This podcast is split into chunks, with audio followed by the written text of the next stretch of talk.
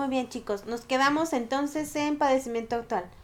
Eh, el padecimiento actual es el principal componente de su interrogatorio chicos y generalmente es cuando el paciente o más bien el momento en el que un paciente acude a su consulta.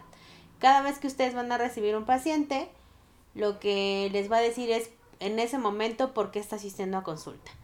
Entonces, nosotros dividimos el padecimiento actual en tres cosas principalmente. ¿Cuándo inició el padecimiento de su paciente? ¿Cómo fue evolucionando y su estado actual? Eso igual es una pregunta de su examen, ténganlo en cuenta por favor. El inicio, evolución y el estado actual se van a referir obviamente en los cambios que ha tenido la enfermedad de su paciente con respecto a los periodos. Recuerden lo que les digo siempre, hay que hacer una buena semiología, chicos. Lo que les di de ejemplo, hay que hacer una buena semiología del dolor. Si el paciente llega por dolor que comúnmente con oficios llega, por ejemplo, eh, me duele la espalda, ustedes tienen que preguntarle cuándo inició el dolor de espalda. Obviamente hay que preguntarle cómo ha ido evolucionando, si el dolor se ha ido para algún lado, si se hace más grande o más bien si se agrava con algún movimiento, si disminuye con algún otro, si ha tomado algún tipo de tratamiento y cómo es su estado actual, es decir, después del tiempo que empezó, cómo ha estado actualmente. Generalmente el paciente les va a decir, pues empecé hace un mes con dolor en la espalda baja, y después el dolor se me fue hasta la pierna. Y cuando yo me siento o me levanto me duele más.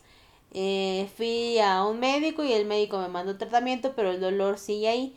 Vengo con usted a consulta porque a pesar del tratamiento que ya me había mandado el médico, yo sigo con la molestia. Entonces, es importante chicos que el inicio eh, ustedes vayan, determinen obviamente cuándo empezó la enfermedad. Porque recuerden que si es tenemos una enfermedad aguda, cuando eh, el padecimiento empieza o más bien tiene menos de un mes. Y un padecimiento crónico, cuando nosotros tenemos un paciente que ya tiene más de un mes con ese tipo de dolor o con algún síntoma que lleve. Eso también igual es una pregunta de su examen. Las enfermedades, acuérdense, se dividen en agudas cuando tienen menos de un mes y crónicas cuando ya tienen más del mes. Buscamos obviamente la causa aparente de ese dolor o ese síntoma que lleva el paciente. Le preguntamos si fue de aparición súbita o ya lleva tiempo con él. ¿Por qué, chicos? Porque acuérdense que no nada más es, ah, bueno, tiene mareo, le vamos a mandar algo para que se le quite el mareo. Siempre hay que buscar el origen de ese mareo. Como cuando nos ponía, por ejemplo, una de sus compañeras, es que mi papá dice que tiene vértigo, le dan medicamento, pero él sigue con el vértigo. Y que era lo que yo le decía, ok, está bien, le quitan el síntoma como tal, pero hay que buscar el origen. Porque no nada más es, pues le voy a mandar medicamento por mandarle. Hay que hacer una buena semiología e investigar de dónde está viniendo ese mareo. En caso del dolor, les pongo el ejemplo del dolor porque eh, en el caso de los vicios, pues obviamente va a haber ahí los padecimientos que obviamente el paciente va más que nada por dolor, por alguna molestia, algún tipo de lesión. Entonces, por eso en estas en esta instancia pues pongo como más ejemplo el dolor, pero igual puede ser algún otro síntoma, no necesariamente tiene que ser el dolor. La evolución, eh, obviamente, lo que les decía, tiene que, nosotros tenemos que saber si fue súbito, es decir, hay pacientes que les van a decir, pues yo estaba sentado en el escritorio y de repente me levanté y me empezó el dolor. Hay otros pacientes que le van a decir, ah, pues fíjese que sí he sentido dolor, pero eh, me siento o me pongo a hacer otra cosa y se me pasa. Entonces es importante saber si el dolor empezó de alguna actividad que el paciente empezó a realizar o si fue de forma súbita. Si le estaba haciendo cualquier otra cosa o estaba sentado, estaba acostado o se levantó cosas así y empezó el dolor. También tenemos que preguntarle al paciente si es que ya recibió tratamiento anterior, si el tratamiento que le mandaron ha ayudado a que disminuya la molestia o incluso que aumente, porque también hay algunos medicamentos que en vez de ayudar al paciente, pues obviamente lo perjudican. Hay que preguntarle eh, cuándo desapareció o en caso de que el paciente diga, pues ahorita ya me duele muy poco, pero aún así tengo la molestia, hay que preguntarle eh, cuánto, o más bien cuánto tiempo tardó para que desapareciera o disminuyera un poco ese, ese síntoma. Hay que preguntarle si eh, no es por algún proceso que él tenga extra. El paciente no necesariamente va a ir porque fue de manera súbita. A lo mejor hay otros pacientes que tienen una patología de base que hace como tal que el paciente tenga ese síntoma extra. Hay que preguntarle también si ha tenido alguna recaída. Es decir, hay pacientes que les van a decir, bueno, es que yo anteriormente, hace seis meses, ya había sentido esta molestia, pero regreso nuevamente con usted porque otra vez empecé con los mismos síntomas. Y obviamente hay que preguntarle si ha tenido, les puede decir el paciente, yo hace 10 años sufría de esto, me dijeron que estaba súper bien y ahora otra vez empiezo con las mismas molestias. Una cosa es recaer, es decir, que el paciente vuelve a presentar de manera repetitiva los síntomas o el signo y otra cosa es tener una recidiva, es decir, el paciente ya fue dado de alta, pero vuelve otra vez con los mismos síntomas. Es importante, chicos, que ustedes le digan o le pregunten al paciente en qué parte del cuerpo le está dando la molestia. No, recuerden que es importante no utilizar tecnicismos con sus pacientes. Si ustedes como tal eh, le dicen, ¿dónde le duele? ¿No? Y el paciente les va a decir en la espalda. Ustedes no le van a decir, pues sí, señor, pero ¿en qué zona? ¿En la lumbar, en la cervical, en la dorsal? La espalda es muy grande. Obvio no, porque pues ellos no entienden esas cosas. Lo más común y obviamente lo más fácil para ustedes, para que sepan ubicar, es que le digan al paciente que le señale dónde empieza el dolor o dónde tiene el dolor más intenso. Porque si ustedes le dicen, obviamente, a ver, dígame dónde, a lo mejor el paciente les va a decir, pues me duele la espalda y usted le van a decir, sí, pero ¿qué parte de la espalda? Entonces es más fácil, obviamente, que le pidan al paciente que señale en qué lugar tiene la molestia. También le preguntamos si el dolor que siente es como tal superficial o profundo. Eh, una manera de que ustedes sepan eso son algunas maniobras que ya más adelante les voy a decir, pero obviamente es importante decirle al paciente que les diga cómo siente el dolor, si el dolor lo siente más profundo o es un poco más superficial. A veces los pacientes chicos también les pueden decir, yo siento que es como contractura porque eh, pues siento ahí como duro, ¿no? Entonces a veces el paciente también les puede ayudar muchísimo cuando ustedes están haciendo todo este tipo de semiología. Le preguntamos al paciente también si el dolor que tiene se le irradia a algún lado. Es decir, hay pacientes que les van a decir, me duele la espalda, pero el dolor se me va hacia la nalga y me recorre toda la pierna. ¿no? Hay algunas patologías importantes ahí que manifiestan ese tipo de síntomas, chicos. Entonces es importante preguntarle al paciente si el dolor se irradia a otra parte del cuerpo. Obviamente, recuerden que cada vez que ustedes van a preguntarle un signo o un síntoma, le preguntamos al paciente la intensidad, es decir, le para que sea más fácil para el paciente, eh, le tenemos una escala nosotros del dolor que va del 1 al 10, generalmente tiene algunas caritas ahí. Y nosotros podemos decirle al paciente, bueno, del 1 al 10, si usted ve, está viendo esta escala, del 1 al 10, ¿cuánto es su dolor? Entonces le preguntamos. Ah, bueno, el paciente les va a decir, me duele un 5. Recuerden que ya en algunas clases hemos visto el ejemplo, como eh, algunas veces nos comentaba Iván, por ejemplo, de fisio. Bueno, hay pacientes que no les van a entender, ¿no? de, del 1 al 10. Entonces, ustedes van a tener que ingeniárselas para que el paciente más o menos les dé la escala del dolor.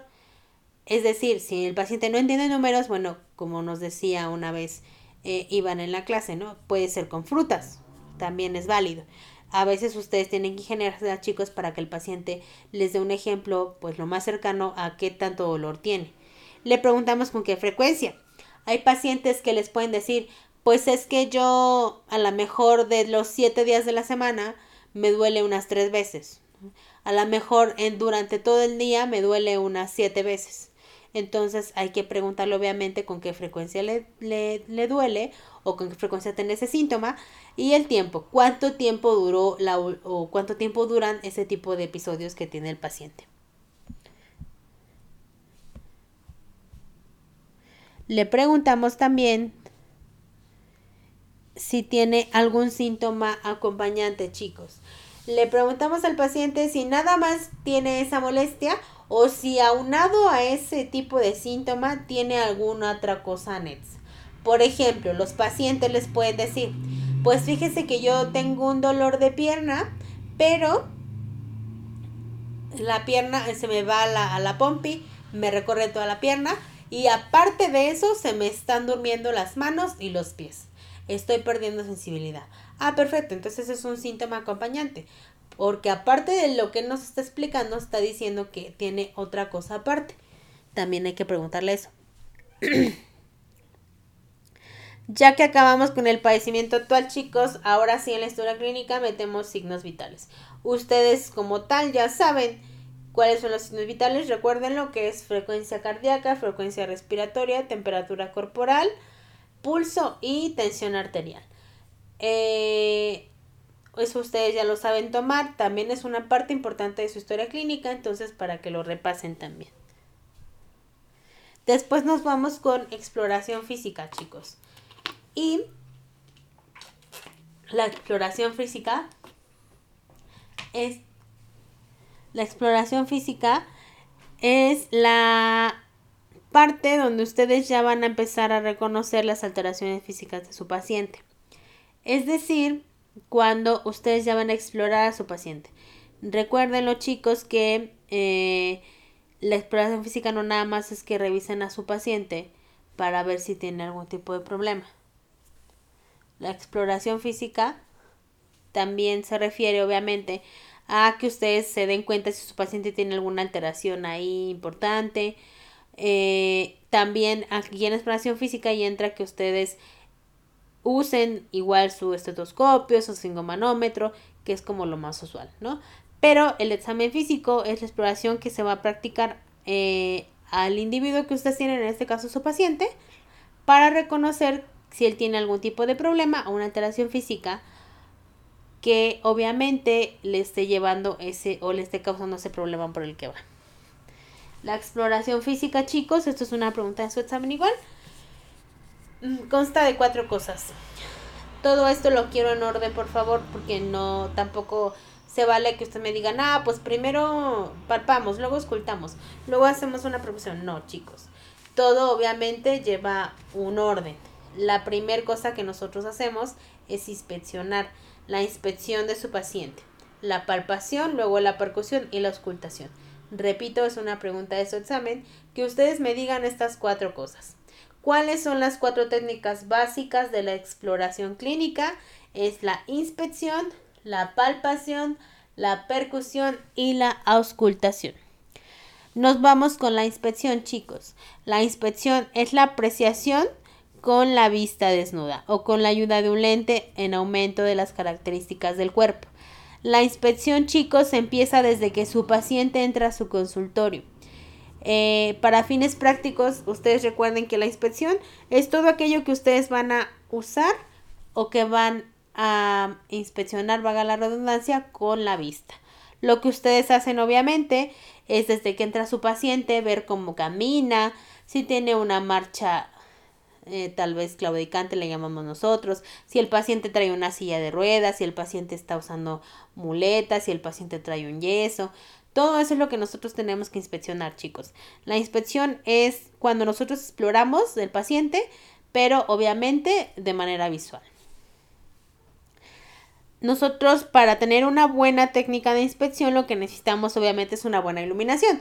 Si ustedes van a ver a su paciente y si no hay una luz que les ayude obviamente o les favorezca para que ustedes puedan observar bien todas las características de su paciente, pues obviamente no va a servir de nada. La inspección, como les decía, se comienza antes o desde que su paciente entra a su consultorio. ¿Vale?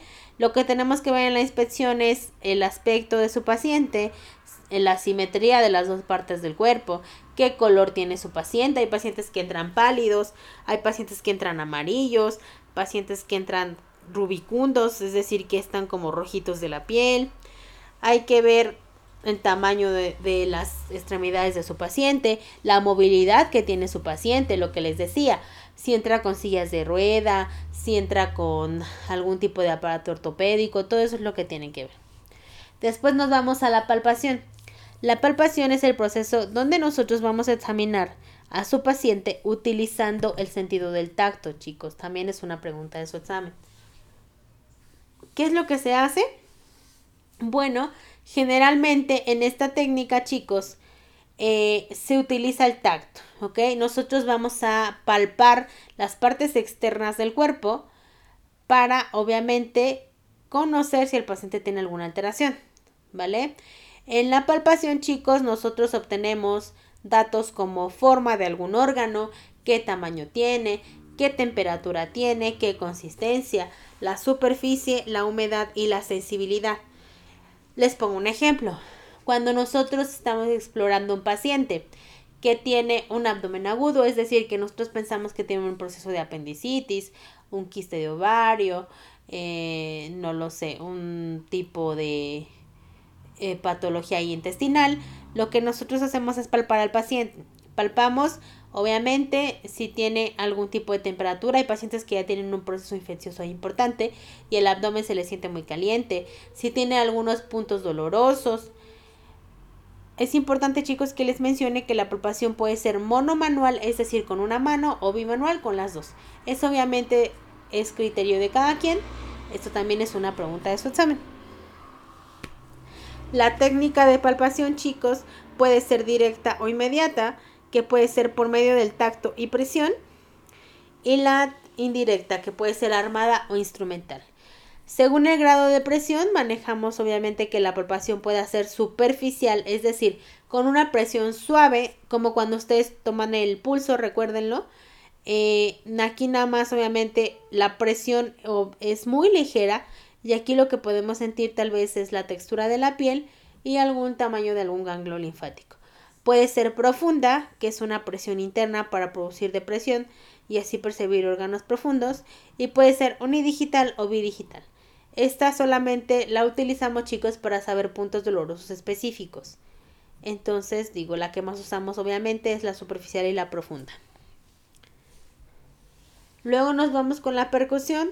La percusión consiste en la apreciación por el oído de los fenómenos acústicos, generalmente ruidos, que se originan cuando se golpea la superficie externa del cuerpo. La percusión, chicos, es cuando nosotros golpeamos alguna superficie externa del cuerpo y podemos usar ya sea un martillo percutor o incluso, incluso perdón, podemos usar algún tipo de puño percusión.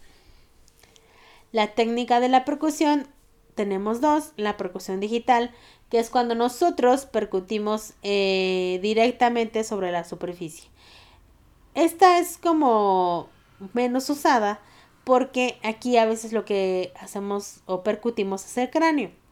Entonces es muy, muy eh, poco usada. La que más usamos es la dígito digital. Nosotros lo que hacemos es que tenemos el dedo percutor golpea sobre otro dedo interpuesto y la superficie que se percute es la que más, la que va a originar el ruido. Ustedes van a ver en la, en la presentación eh, cómo se realiza la percusión. También tenemos la puño percusión, chicos, que se caracteriza obviamente por percutirse con el borde cubital de la mano cerrada o puño, generalmente sobre el dorso de otra mano interpuesta. Y esta, la puño percusión, chicos, se realiza generalmente en la zona lumbar o en la región lumbar. Cuando nosotros queremos saber si un paciente tiene un proceso infeccioso en el riñón, generalmente lo que usamos es la puño percusión. Le pegamos directamente al paciente ahí y el paciente brinca, porque obviamente tiene el proceso infeccioso. Recuerden, la percusión puede ser dígito digital, ahí están ustedes viendo las imágenes. Puede ser digital, que es cuando nosotros percutimos el cráneo, y la puño percusión, que se realiza en zona lumbar. Esto igual es pregunta de su examen, chicos. La manera correcta de percutir no es eh, en la imagen que ustedes tienen del lado derecho. Lo que nosotros vemos es la manera incorrecta en que no se debe de percutir. Nosotros no podemos percutir con el dedo doblado porque no van a escuchar nada. El, el dedo que está abajo siempre debe de estar lo más plano que se pueda y debemos obviamente tener las uñas cortas. Si nosotros tenemos la uña larga, lo que vamos a hacer es que vamos a lastimar a su paciente. Entonces, obviamente tenemos que tener cuidado con eso. Cuando el dedo está plano, el dedo que está abajo, lo que vamos a hacer es el dedo que va a percutir, va a doblar un poco y va a dar un golpe totalmente vertical. El golpe no es, obviamente, ah, bueno, voy a ver si suena el golpe es directo para que ustedes puedan escuchar. Y luego nos vamos con la auscultación, chicos. Y la auscultación consiste en la precesión del sentido, o más bien de los sonidos, por medio de algún tipo de... Mm, algún tipo de equipo. Por ejemplo, nosotros usamos la auscultación para eh, escuchar el corazón. Generalmente la auscultación, chicos, se puede eh, usar o usamos lo que ustedes conocen como el estetoscopio. Nosotros podemos auscultar tres cosas. La auscultación cardiovascular, es decir, el corazón, porque ahí obviamente eh, tenemos que escuchar los latidos y si tiene algún proceso ahí de cambio en el latido, algún problema cardíaco. También tenemos la auscultación pulmonar, chicos, que es cuando nosotros escuchamos si el paciente tiene una adecuada entrada o salida de aire. Y tenemos la auscultación abdominal, que aquí escuchamos obviamente los ruidos de peristalsis, ¿ok? Esa es una pregunta de su examen igual. ¿Qué tipos de auscultación tenemos? La cardiovascular, la pulmonar y la auscultación abdominal. La técnica de la auscultación, chicos, obviamente, lo que les decía, ocupamos el estetoscopio y entonces lo que hacemos es colocar el auricular o la campana del estetoscopio en el sitio donde nosotros vamos a auscultar. Recuerden que siempre es importante calentar la campana del estetos porque si no el paciente va a brincar y se van a espantar. Y eh, pues solamente se pone la, la, campana, nosotros tratamos de escuchar los sonidos, ya sean graves o agudos, que nos va a generar el órgano que estamos auscultando. Recuerden que yo les dejé una tarea, que la tarea era de focos de auscultación. Ustedes ya me entregaron esa tarea, ya la tengo registrada. Eh, les puse aquí la imagen.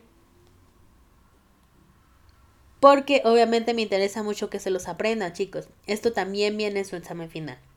Recuerden que tenemos el foco aórtico, el foco pulmonar, el foco, el foco tricúspide, perdón, y el foco mitral. Después nos vamos con la exploración física, chicos. Esto solamente es un poco de la exploración. Yo no les voy a meter tanta cosa.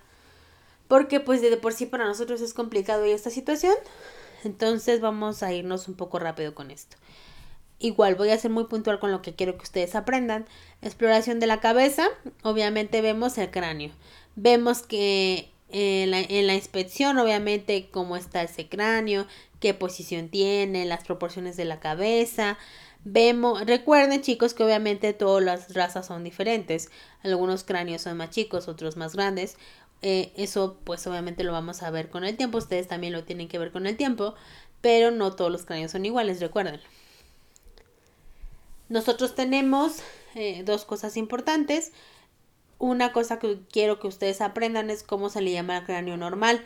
Y al cráneo normal se le llama normocéfalo, chicos. Esa es una pregunta de su examen.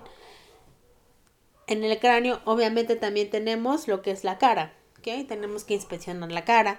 Tenemos que ver qué simetría tiene, cómo están las mejillas, cómo están los labios, cómo está la mandíbula. Nosotros palpamos eh, generalmente las articulaciones que tenemos en el cráneo y vemos que no haya ningún tipo de dolor o algún tipo de tumoración. También vemos cómo están los ojos, chicos. Es importante la simetría de los ojos. Si el paciente no tiene algún tipo de hiperemia, si el paciente no tiene ictericia, es decir, que el ojo lo tenga amarillo, si el paciente tiene algún tipo de chalación o algún tipo de tosis, que también es cuando el paciente tiene un, un párpado caído, todo eso lo van a ir viendo en la, en la presentación que está ahí. ¿Qué es lo normal? Generalmente nosotros eh, tenemos que ver a un paciente que tiene la conjuntiva rosada, húmeda y que no tiene ningún tipo de lesión. También tenemos que ver algunos pequeños vasos sanguíneos, chicos. Eh, generalmente si ustedes se acercan a su paciente, pueden ver que el paciente tiene eh, en la conjuntiva se ve húmeda, no tiene algún tipo de lesión y se alcanzan a ver algunos vasos muy pequeños ahí.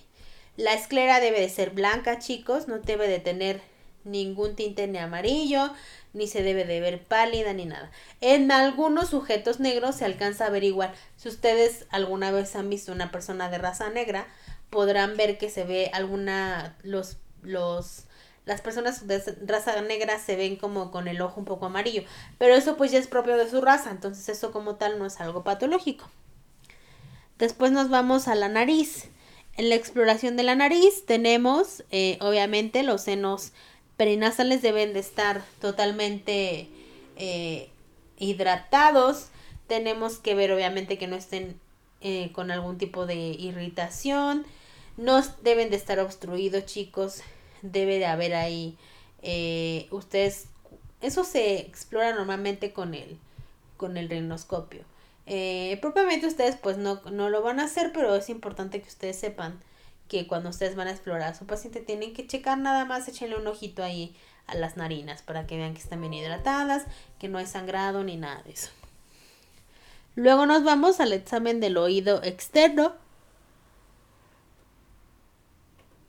En el oído externo lo que tenemos eh, es ver obviamente el pabellón auricular y ver el conducto auditivo externo.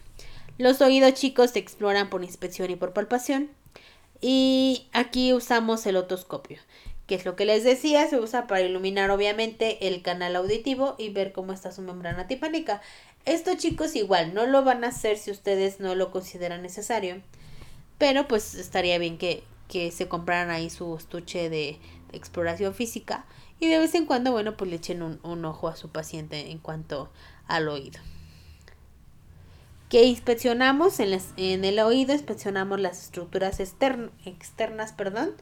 Eh, vemos cómo está la piel, qué forma tiene el oído, vemos el tamaño, palpamos la oreja, vemos si hay dolor o algún tipo de lesión, vemos la región mastoidea. Eh, cuando nosotros tocamos la región mastoidea, que básicamente está justo debajo de, de, de donde termina su oreja, esa es la región mastoidea, palpamos para ver si el paciente no tiene algún tipo de dolor. Eh, le pedimos al paciente si cuando está cuando le estamos explorando el oído, le pedimos que por favor abra y cierre la boca para ver si hay algún tipo de dolor. Lo normal, chicos, las orejas deben de estar, eh, de hecho, todas las orejas deben de estar en el mismo tamaño y forma. La derecha y la izquierda deben de ser del mismo tamaño y de la misma forma. No deben de existir ningún tipo de lesiones en la piel. Y generalmente, eso igual es una pregunta de su examen, la implantación más baja de las orejas nosotros la relacionamos con algún tipo de alteración congénita de los riñones. Eh, si nosotros tenemos un paciente que tiene una implantación baja de las orejas, hay que asociarlo con alguna alteración congénita, chicos, generalmente de riñón. Eso igual es una pregunta de su examen, por favor. Luego nos vamos a la exploración de cuello. El cuello se explora por inspección, palpación y auscultación, chicos. El cuello siempre se va a explorar con su paciente sentado, por favor. La inspección pudiera realizarse de pie si es que el sujeto está eh, obviamente de, de, menor tamaño que ustedes o pueden ustedes eh, sentarlo, no hay ningún problema. En la inspección de cuello, bueno, igual vemos qué forma tiene, de qué color está, si no tiene alguna lesión ahí exploramos la glándula tiroides, examen de los ganglios linfáticos y exploramos el resto de las estructuras. Eh, generalmente, chicos, lo que más vemos nosotros es la glándula tiroides. Ustedes tal vez aquí ya van a ver más adelante que en la exploración van a tener que explorar, pues obviamente los músculos que están en el cuello, el esternocleidomastoideo y esas zonas, pero todo eso lo van a ver más adelante. La inspección de cuello, chicos, lo que les decía, tenemos que ver qué forma tiene. Si tiene el cuello largo, el cuello corto. Si puede hacer el movimiento de flexión, de extensión. Si puede girar a un lado, girar para el otro. Y palpamos. Generalmente lo que palpamos en el cuello es la tiroides, chicos. Esa es una pregunta de tu examen igual. ¿Qué estructura anatómica está en el cuello y que nosotros podemos explorar? Obviamente la tiroides. Exploramos el tórax, chicos. En el tórax, obviamente, para que ustedes puedan explorar el tórax, su tórax debe de estar totalmente desnudo. La persona debe de estar sentada. Primero, obviamente, inspeccionamos lo que les decía, el estado de la piel, el tejido celular subcutáneo, las estructuras musculoesqueléticas, simetría de la caja torácica, los movimientos respiratorios. Yo siempre les digo, chicos, que tengan ahí en su consultorio una batita para que obviamente ustedes puedan explorar a su paciente de la manera más cómoda. No es lo mismo que ustedes le digan a su paciente, ah, bueno, pues quítese la ropa, lo voy a explorar, a que le digan, le voy a dar una batita, se la va a colocar y así de esa manera ustedes puedan inspeccionar mucho mejor a su paciente. Palpamos, obviamente, si el paciente tiene alguna fractura, eh, generalmente los arcos costales chicos le van a provocar un dolor. Eh, es difícil tratar una fractura costal porque aparte pues hay que tomarle placas y esas ondas. Pero si ustedes palpan generalmente el paciente les va a decir me duele ahí. Y casi siempre es después de una caída que tuvo el paciente. Si nosotros, chicos, esta, estas maniobras, cuando ustedes palpen el tórax, eh, tienen que ser cuidadosos, porque si el paciente tiene alguna fractura importante y ustedes lo palpan de una manera muy, muy grave, o sea, se, a lo mejor dicen, bueno, entre más fuerte le, le palpe, más voy a sentir. No, tienen que tener cuidado, porque si ustedes palpan con muchísima presión y si la costilla está rota, pueden provocar ustedes que incluso perfore alguna parte de la pleura o algún órgano importante ahí. Entonces tengan cuidado, por favor. Nosotros vemos la expansión de la caja torácica. Le pedimos al paciente, obviamente, eh, que respire o que inspire y que saque el aire. De esta manera nosotros podemos ver qué tanto aire entra y sale del tórax de su paciente. Que es importante que ustedes recuerden que eh, hay una cosa que se llama ampliación y ampliación. Eh, como les decía, pues obviamente eso ustedes no lo tienen que ver como tal, pero sí quiero mencionárselos para que sepan más o menos cómo está el asunto. Lo que les decía, pedimos al paciente que inspire profundamente. Eh, ustedes van a ver la imagen ahí en la presentación. Y así es como nosotros medimos si el paciente tiene una adecuada o inadecuada entrada o salida de aire. Escuchamos los pulmones de manera simétrica, chicos. Siempre escuchamos de arriba hacia abajo y recordamos que siempre se escucha de manera mm, bilateral. Escuchamos primero un lado para comparar obviamente el otro. Después nos vamos con la exploración de abdomen, chicos. Ustedes ya están viendo estructura y función. Ya saben que nosotros manejamos algún tipo de cuadrantes. Nos vamos obviamente a la región abdominal los límites internos de la cavidad abdominal. Por arriba está la, el diafragma, por debajo tenemos el estrecho superior de la pelvis, por detrás tenemos la columna lumbar y por delante ambos lados de la pared abdominal propiamente dicha. En la región abdominal, chicos, recuerden que está como todas las partes del cuerpo, incluidos los músculos, la aponeurosis, el tejido celular subcutáneo y la piel. Nosotros manejamos, obviamente, eh, un mapa que, donde nosotros dividimos las regiones abdominales, eso ya lo saben ustedes. Y en la exploración del abdomen, chicos, esta es una pregunta de su examen. En la exploración del abdomen siempre primero vamos a, auscultar. Si nosotros primero hacemos la percusión o la palpación, podemos alterar los ruidos intestinales, chicos. Y cuando nosotros escuchemos al paciente o hagamos la auscultación abdominal, a lo mejor podemos alterar por el mismo movimiento que nosotros hacemos. Y pues vamos a decir, ah, no, pues sí se escucha como alterado. Entonces, en la exploración del abdomen, recuerden que siempre, siempre, siempre se va a auscultar primero. Primero se ausculta y luego se hacen los demás eh, o las demás exploraciones físicas. Por favor, tenemos que escuchar en la exploración del abdomen los ruidos intestinales, chicos, que habitualmente son de tono alto. En la exploración del abdomen, la percusión y la palpación pueden combinarse, chicos. Eh, por ejemplo, vamos a poner un ejemplo.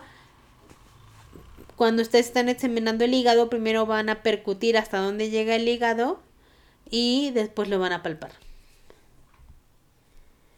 También eh, de preferencia se les recomienda chicos que cuando ustedes van a explorar el abdomen se le pida a su paciente que vaya a hacer del baño. Si ustedes de pura casualidad están explorando el abdomen y sienten ahí una bola, van a decir, híjole, ¿está usted embarazada o tiene un tumor o es un quiste? Y a veces, mm, pues es complicado porque van a decir, paciente, ah, caray, pues si yo venía por otra cosa y resulta que usted ya me sintió un tumor. Entonces casi siempre se le pide al paciente que vacíe la vejiga antes de explorar el abdomen para que no se vaya a confundir ahí con algo, con algo patológico. Eh, la persona siempre debe estar acostada boca arriba, chicos, es decir, en decúbito supino. Es una pregunta de su examen igual. ¿Cuánto o qué posición es en la que nosotros tenemos que acomodar al paciente para que le podamos explorar el abdomen? Es de cubito supino. Nosotros obviamente tenemos que acostarlo en alguna cama para que el paciente pues esté totalmente acostado boca arriba.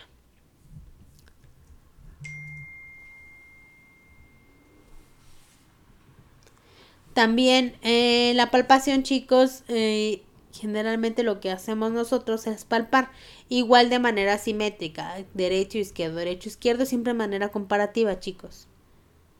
Lo normal es que nosotros tengamos un abdomen plano, simétrico, que se le marquen ahí algunos músculos, aunque algunos de nosotros no se nos marcan nada. Eh, también ponemos o palpamos si el paciente debe de tener algún tipo de masa o alguna cosa invisible, generalmente chicos el paciente no debe de tener ni dolor ni ningún tipo de lesión en el abdomen. En la auscultación escuchamos los ruidos peristálticos deben de estar audibles y normales en todos los cuadrantes. En la percusión eh, debe de sonar el abdomen generalmente normal. Y en la palpación no debe de haber dolor ni superficial ni profundamente. Hasta aquí chicos terminamos con lo que nos faltaba de historia clínica. Recuerden que ustedes tienen que entregarme una historia clínica. Eso igual ya más adelante se los voy a ir diciendo. Porque pues ahora con todo esto vamos a cambiar algunos parámetros.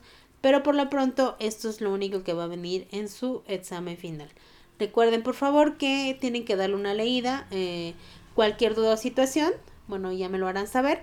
Yo voy a subir la presentación junto con el audio que ustedes están escuchando para después hacerle unas preguntas con las que ustedes me van a tener que contestar para que de esa manera nosotros podamos ver o pasar su asistencia. Cualquier duda o situación, chicos, por favor háganmelo saber, ya sea por medio de Blackboard o nos comunicamos igual eh, para ponernos de acuerdo. Si tienen alguna duda, si algo no está entendido o algo así, me lo hacen saber.